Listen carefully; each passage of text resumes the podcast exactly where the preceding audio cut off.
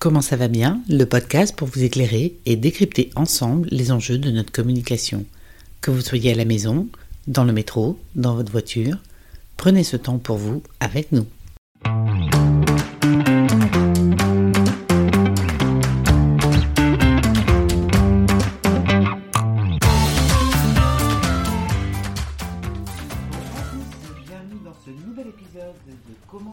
Bonjour Stéphane. Bonjour Cécile, comment ça va bien? Super. Alors aujourd'hui c'est la fête des papas. Alors on souhaite euh, une très belle fête à tous les papas et les beaux papas, comme le dit si bien Jeannet dans sa jolie chanson. C'est important, n'oubliez pas de leur dire je t'aime papa, je t'aime Bernard. Et, euh, Et toi Cécile? Oui. Tu le dis pas je t'aime Si, bien sûr que je lui dis je t'aime. Alors moi j'ai un papa et un joli beau papa aussi. Alors je leur souhaite une très belle fête à tous les deux. Félicitations. Est-ce que nous avons une question par rapport à notre podcast de la fête des mères euh, que nous avons souhaité euh, évoquer pour cet épisode, euh, Cécile, en ce belle journée du dimanche 20 juin? Alors euh, nous avons une, une question à prendre au second degré avec beaucoup d'humour. C'est Séverine qui, euh, suite à l'épisode sur les croyances, euh, nous demande euh, Mais de toute façon, tous les hommes sont des salauds. Est-ce que c'est une croyance ou est-ce que c'est la vérité, Stéphane?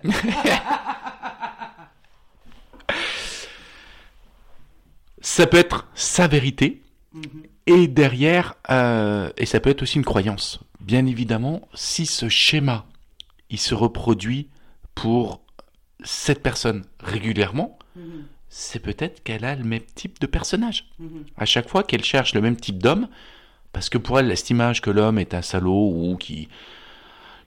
L'amour, en tout cas, comme elle le voit, comme elle l'interprète, comme elle en a envie, Mhm. euh, et elle va chercher vers une personne qu'elle sait qu'elle peut pas donner.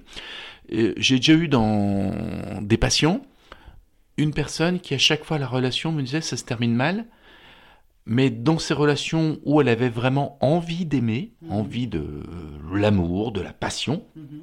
et c'était à chaque fois des personnes à 200, 300, 400 km. Ah oui. Ça peut fonctionner, hein. Ça peut fonctionner. Mais c'est un peu plus compliqué. C'est Et avec des hommes souvent qui n'étaient pas libres au départ. Et quand j'étais pas libre, donc elle tombait d'autant plus amoureuse. ça- ça commence à faire compliqué. Donc là, sa croyance c'était que les hommes sont salauds et que elle, elle peut pas réussir une histoire d'amour. Ça reprend notre épisode d'avant, bien évidemment. C'est peut-être modifier mes croyances. En tout cas, modifier ma façon de faire vu que je suis pas au résultat souhaité.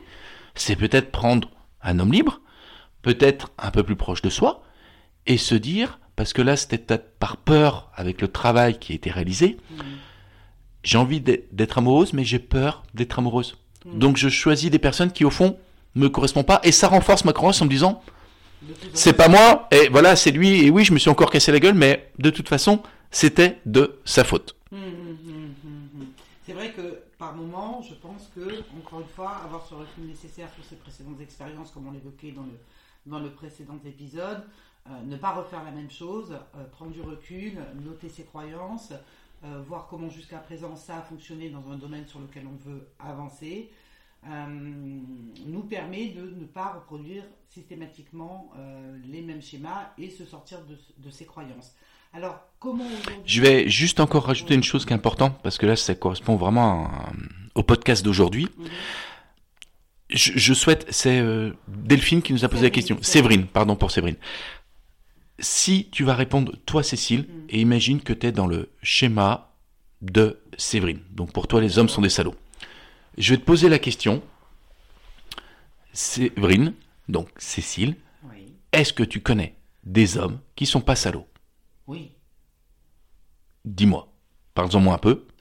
Euh, bah, c'est des hommes avec qui euh, euh, il n'y a jamais eu euh, euh, de trahison, euh, de voilà, ou, simplement le, le couple s'est usé, euh, voilà, mais il n'y a pas eu euh, de trahison, de, de- de choses comme ça euh, qui, euh, qui euh, m'ont amené dans cette croyance-là.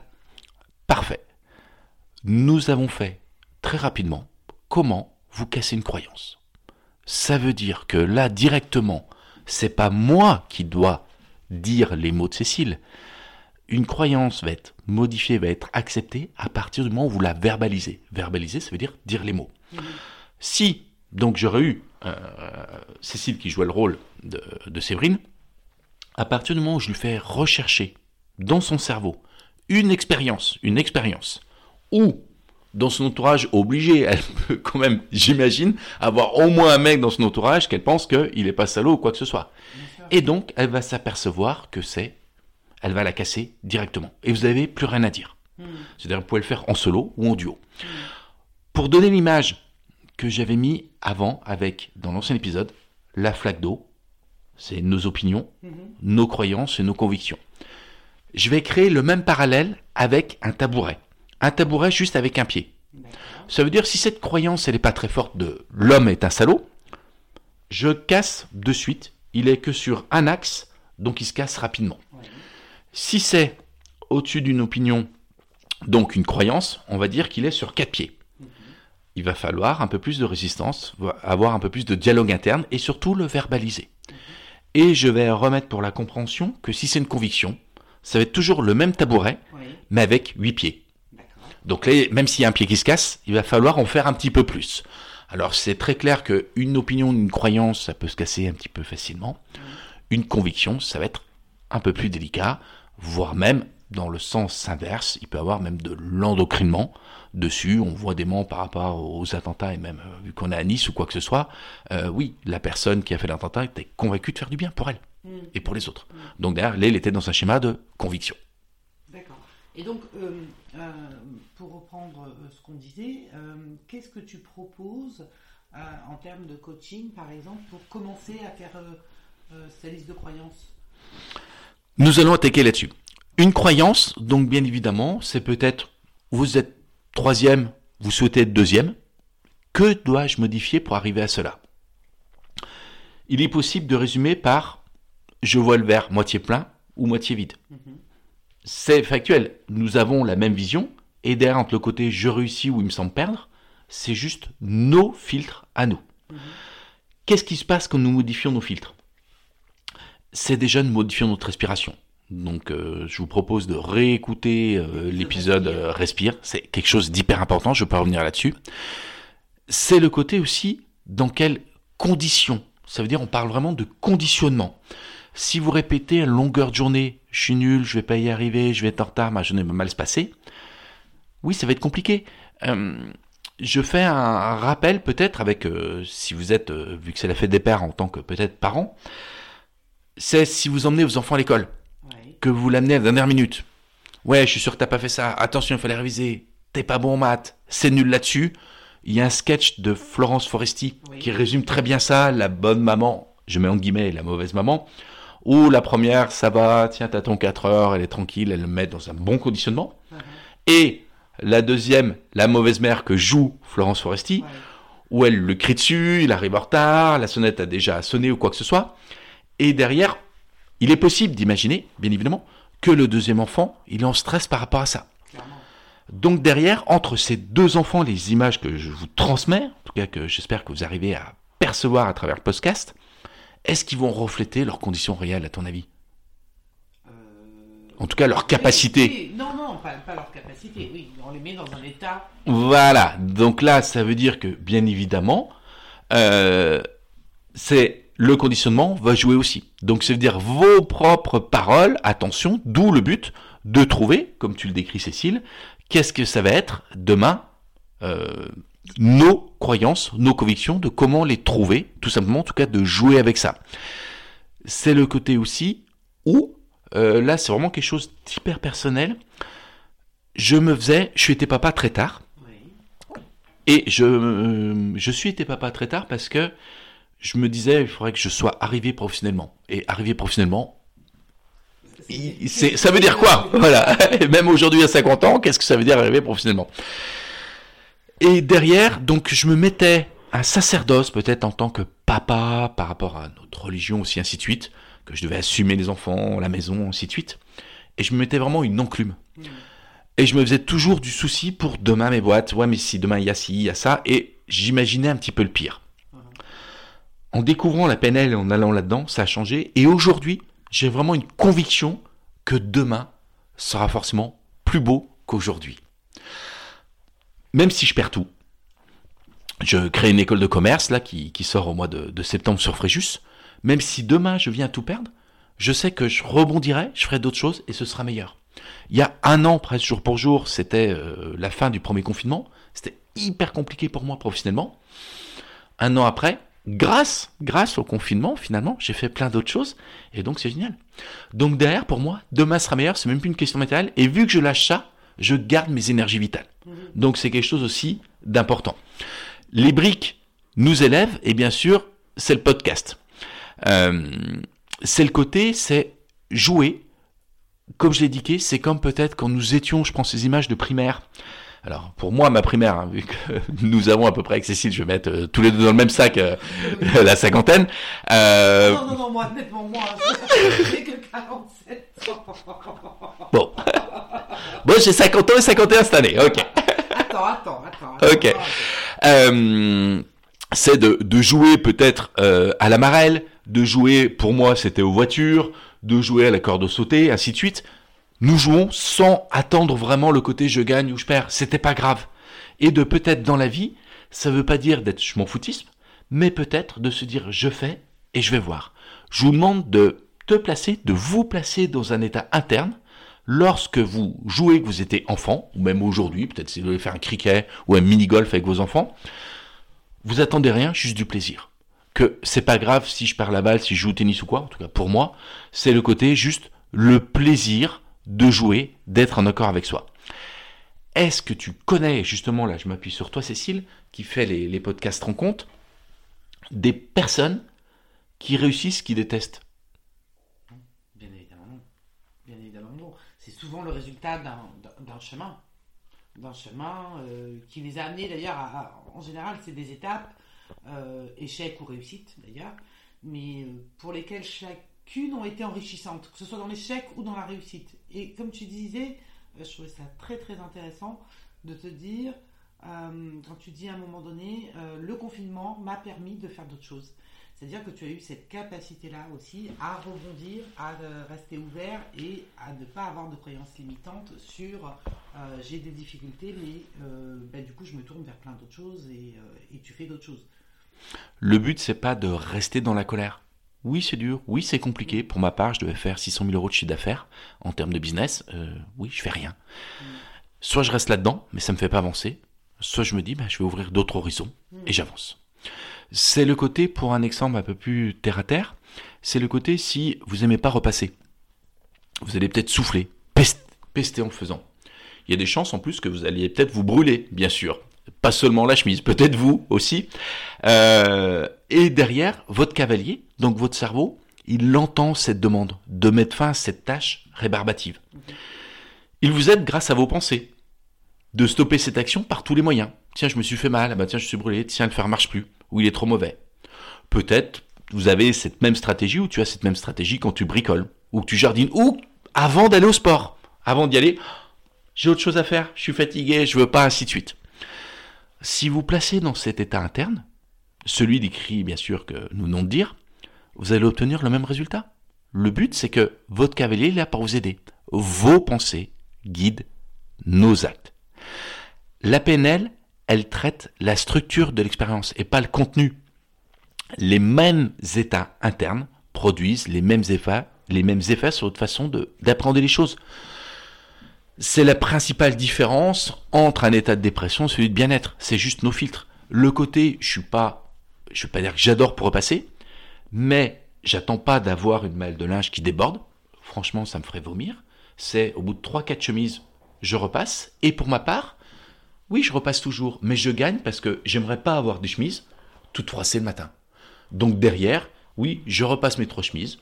Ça me dure 10 minutes, ça va vite, c'est éclairé, c'est lumineux, et je gagne quelque chose, je perds pas mon temps. C'est vrai que si j'avais 15 ou 20 chemises, je voudrais pas. Mais là, de me dire, oh, c'est juste 10 minutes, je le fais très facilement, sachant qu'en plus, je porte des chemises 6 jours sur 7 presque. Donc derrière, il est possible, bien sûr, euh, de modifier euh, des images, même négatives. C'est le côté, euh, quels sont vos protocoles pour l'instant? Quand vous vous réveillez la nuit, ou si tu te réveilles la nuit, quelles sont les images qui viennent? Euh, je dirais que c'est l'image de la répétition de quelque chose sur lequel je suis impuissante. Euh, je me sens impuissante. Euh, et c'est, euh, bah, je vais être fatiguée demain, je vais pas une bonne qualité de sommeil, donc finalement, effectivement, c'est- pas extrêmement positif. Et c'est vrai que donc cela arrive forcément. Si tu te dis avant de m'endormir, ben, je sais que je vais me réveiller dans la nuit, tu vas te réveiller. Si nous faisons les pires scénarios sur l'avenir pour vous et vos proches, lorsque vous êtes en état de veille, en plus c'est hyper important, euh, fait que derrière, il y a de grandes chances que ça va arriver. Mhm. Vous appliquez un protocole constructif pour ne pas être en harmonie avec nous-mêmes. C'est le côté, il faut exactement faire l'inverse. Pensez à ce que nous souhaitons, ce que nous avons envie, en imaginant le plus beau scénario pour nous et nos proches. Souhaitez-vous dormir plus profondément chaque nuit? Ne plus vous réveiller? C'est le côté où vraiment nos types d'émotions les plus habituels. Là, je vais vous demander de jouer un petit peu. La position des corps, du corps, pardon, des muscles du visage, de la position des yeux, c'est quelque chose que vous faites souvent. C'est ce que j'appelle pour moi en tout cas une autoroute neuronale. Plus vous allez reproduire ça, plus vous allez être dans ce même état interne. Je- exemple. Souvent, pour rigoler, je vais j'ai un exemple. euh, vous avez eu des personnes âgées que vous voyez avec les animaux et vous dites tiens il ressemble à son chien ou quoi que ce soit. Je sais pas si tu as déjà fait cette expérience ou en tout cas voilà. Imaginez là, si vous êtes en voiture, alors peut-être mettez-vous au stop ou quoi que ce soit, quand vous regardez dans la glace, regardez-vous et mimez-vous, quand je dis l'expérience comme quand vous rigolez, que vous souriez. Est-ce que vous arrivez à le reproduire le plus souvent? Euh, assez bien, même si c'est pas forcément naturel. Moi, j'ai du mal à, à sourire euh, euh, de façon non naturelle. C'est peut-être sourire devant son miroir le matin déjà, juste en se regardant. Mhm. Et vraiment se sourire et peut-être se dire que oui, je suis beau, oui, j'aime bien ma vie, des choses que vous êtes en accord, hein, c'est pas à peine de dire oui avec la tête, moins de oui avec les mots et de faire non avec la tête, mais le côté, faites-le peut-être quatre fois par jour. Vous allez créer déjà une autoroute neuronale en vous regardant. Ça veut dire qu'obligatoirement, si nous sommes pas bien, nous allons avoir les épaules rentrées, la tête baissée. À partir du moment où je suis bien, je vais avoir la tête beaucoup plus droite, les épaules en arrière, et derrière, je vais apprendre à me sourire et avoir cette euh, autoroute neuronale, c'est-à-dire renforcer cette euh, voie neuronale et qui va permettre de s'élever déjà un peu Alors, plus. ça pourrait faire un petit exercice du matin, ça. Bien sûr. Alors, petit exercice du matin, euh, on se met sur cette, auto, auto- pardon, sur cette autoroute neuronale et euh, on, se, on essaye de voir tout ce qui est positif dans notre vie, par exemple. Alors, nous essayons pas, mais nous voyons le positif et nous nous indiquons directement. Bah, je me sens bien ce matin, je suis à l'heure, il fait beau, c'est l'été en plus. Euh, ça va être chouette, les journées sont longues. on peut aller boire un café au soleil. C'est ce que j'allais dire. Donc derrière, euh, vu que nous sortons quand même du confinement, euh, dans quelques jours, nous allons pouvoir veiller bah, toute la nuit, même plus rentrer à 23h. Nous ne rentrons plus, nous sommes dehors toute la nuit. Donc derrière, c'est regarder aussi peut-être notre posture quand nous rions. Le rire est, est euphorique et ça produit plein de choses neuronalement. Ce que je veux dire par là, vous avez vu un film ou une pièce de théâtre, je vois, moi je vais souvent à Nice, à la Comédie de Nice, parce que je, je conseille, et c'est vraiment, euh, à chaque fois, je- c'est du café-théâtre, et qui est très bien, comme on peut retrouver à Paris. Euh, je sors, ouais, je suis rempli, quoi, et euh, alors je suis pas d'une personnalité triste, mais je rigole aux éclats et d'entendre les autres pendant 20, 30, 40 minutes, et c'est vrai que, bien évidemment, comme tu le dis, c'est communicatif, et ça va être communicatif sur votre entourage aussi. Ça veut dire là, je vais vraiment redonner l'exemple du canard où une onde va emmener vers l'autre. Et derrière le fait d'être plus calme, plus heureux, bien évidemment, ça va rendre les autres plus heureux aussi. Et vraiment, c'est de le reproduire. C'est le côté, euh, si peut-être vous êtes bloqué, ça m'est déjà arrivé, j'utilise rire et chanson. Et derrière, ouais, où j'ai quelques chansons qui mettent la banane. Alors, Alors, vas-y, exemple. certains, certains vont me trouver super ringard. J'ai changé avec une personne ce matin en plus pour préparer et bien articuler pour le podcast. Donc quand je viens enregistrer donc avec Cécile par ce plaisir, je mets du Nicole Croisille. Ah, mais ça fait longtemps que j'ai pas Nicole Croisille. Et donc euh, c'est le côté où je, euh, bah, ça permet d'articuler, de chanter très fort dans la voiture, je suis tout seul, c'est bien, dans les bouchons. Et ouais, et Blues Businessman, euh, l'amour, la Garonne. Donc c'est vraiment quelque chose de, de sympa. Et moi qui me met la pêche. Et ça me, je chante fort, ça résonne en moi. Je prends, je crois que tu prends des cours de chant, et je m'oblige à respirer du ventre. Et c'est quelque chose de, ouais, de valorisant et qui, qui permet d'avancer. Et je vais faire même une dédicace à, à Delphine, le côté où, euh, pour certains, c'est qui me disait, ben moi c'est Christophe les mots bleus. Euh, et ça m'a fait une réflexion sur moi-même, c'est que moi, j'écoute plus et je chante, alors du français c'est mais plus simple pour moi, des chansons d'une femme qui est triste vis-à-vis des hommes, et cette femme, elle, elle écoute des chansons d'hommes tristes vis-à-vis d'une femme. J'ai dit, tiens, le... en tout cas, ça m'a interpellé, je vais réfléchir sur ma condition. Donc, c'est vraiment le côté euh, de changer vos croyances. C'est, si elles vous conviennent, ne pas les changer, ça sert à rien. Et comme je le redis, c'est vraiment de gagner des éléments. Euh, c'est le côté, à partir du moment, changement de la perception en la douleur. Et derrière, n'oubliez pas, pour refaire l'exercice, comme j'ai fait avec Cécile, posez-vous la question. Euh, je me dis que tiens, euh, j'aime, euh, j'aime quoi? Souvent j'ai des relations conflictuelles au travail. Ouais. Est-ce que des moments j'ai déjà eu des, des, des relations non conflictuelles dans le travail? Ou est-ce que tout le monde a des relations non conflictuelles dans le travail? À partir du moment où vous allez trouver non, vous commencez à casser votre croyance. Et donc je vous invite pour le prochain épisode sur le l'heure, justement, ou voir comment aller encore un peu plus loin là-dessus. D'accord. Ben écoute, je te remercie Stéphane. On vous remercie tous. Nous, Nous vous remercions. elle refera le podcast 6, euh, Cécile, 10 fois. La punition. Tu referas dix fois le podcast. le jeu. Alors nous vous remercions tous d'avoir été avec nous euh, en ce dimanche matin et, euh, et toute la semaine qui suit et bien au-delà après. Pour ceux qui voudraient euh, réécouter cet épisode, le faire découvrir, n'hésitez pas à le partager euh, sur les réseaux sociaux si vous avez euh, aimé. Euh, vous pouvez également euh, nous soutenir en vous abonnant sur euh, votre plateforme préférée. Et on vous remercie encore une fois. Un dernier mot, Stéphane? La vie est belle, très belle journée et bonne fête des papas encore. Merci à tous, à bientôt. Au revoir.